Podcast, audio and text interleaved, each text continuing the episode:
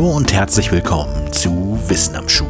Ich bin Raphael und heute sprechen wir über den ältesten Computer der Welt.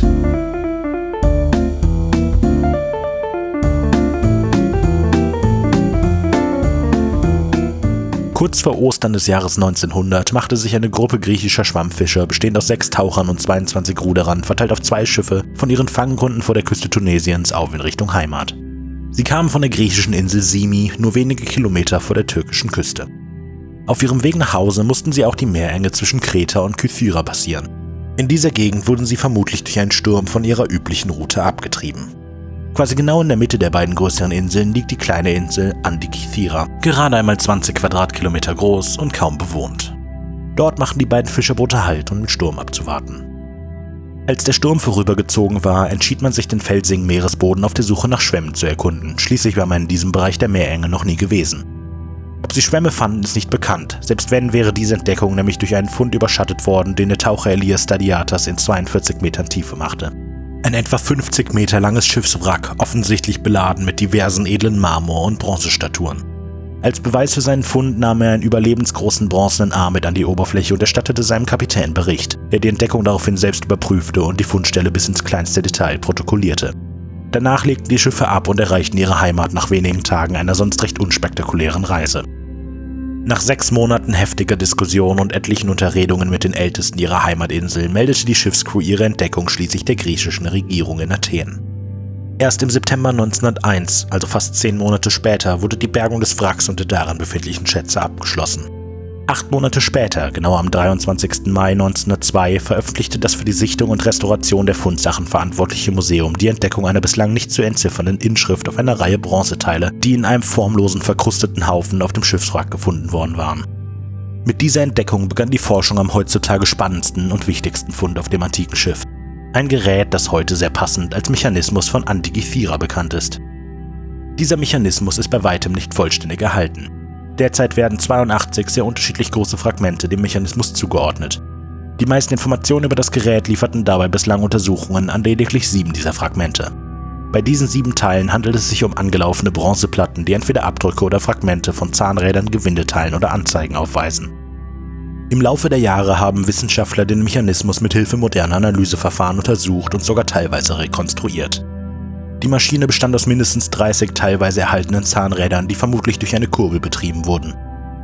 Der gesamte Aufbau hat wohl in einer etwa 32 x 19 x 10 cm großen Holzkiste gesteckt, die allerdings bis auf kleine Bruchstücke durch die Zeit im Meer vollkommen weggemodert ist.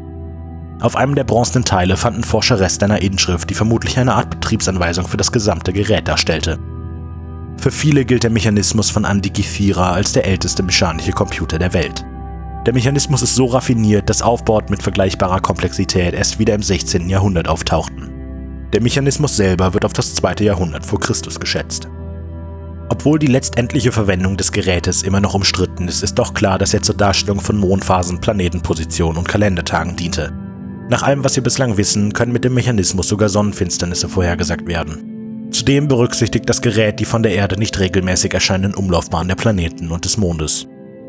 Der Mechanismus von Antikythera ist das bislang einzige bekannte Exemplar dieser Geräte. Es sind weder Nachfolge- noch Vorgängermodelle bekannt und eine eindeutige Beschreibung wurde auch bislang in der Literatur der Zeit nicht gefunden. Zudem gibt es zwar Referenzen zu zumindest ähnlichen Geräten, zum Beispiel bei Cicero etwa aus dem Jahre 45 v. Chr., eine klare Beschreibung der Maschine wurde aber bislang nicht entdeckt. Bislang wird angenommen, dass der Mechanismus vielleicht aus Rhodos stammt, dafür sprechen aber eher Indizien statt handfeste Beweise. So oder so muss der Mechanismus durch die Kooperation eines talentierten Handwerkers und eines guten Astronomens entstanden sein. Wie bereits gesagt, ist unklar, für was die Maschine letztlich genau eingesetzt wurde. Bis auf den Fundort auf einem Schiff spricht zum Beispiel nichts dafür, dass sie zur Navigation auf dem Meer eingesetzt wurde. Tatsächlich wirkt der Mechanismus dafür zu komplex und unrobust. Es ist also wahrscheinlich, dass er zur Fracht des Schiffes gehörte, anstatt zu seiner Ausrüstung. Derzeit erscheinen zwei mögliche Anwendungen am wahrscheinlichsten. Zunächst ist da die Möglichkeit, als astronomisches Lehrutensil und Anschauungsobjekt fungiert zu haben. Die zweite Möglichkeit ist, dass der Mechanismus von Antikythera für die Horoskoperstellung genutzt wurde. Dafür spricht, dass die Hauptfunktion des Geräts scheinbar in der Vorhersage von Planetenpositionen in bestimmten Sternzeichen zu bestimmten Zeitpunkten bestand.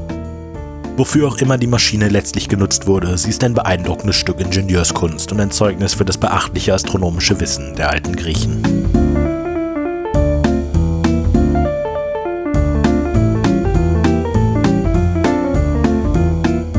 Wissen am Schuh ist ein wöchentlicher Podcast von Wenig Originell. Skript und Produktion von Raphael Markreiter, Musik von Simon Markreiter. Weiterführende Links und Quellen für diese Episode finden sich in der Beschreibung sowie im zugehörigen Artikel auf wenig-originell.de. Ihr findet Wissen am Schuh auf YouTube, Soundcloud, unserer Homepage und überall, wo es Podcasts gibt. Ihr habt konstruktives Feedback, Anregungen und Vorschläge oder wollt einfach mal Hallo sagen? Dann sendet uns eine E-Mail an wissenamschuh.wenig-originell.de.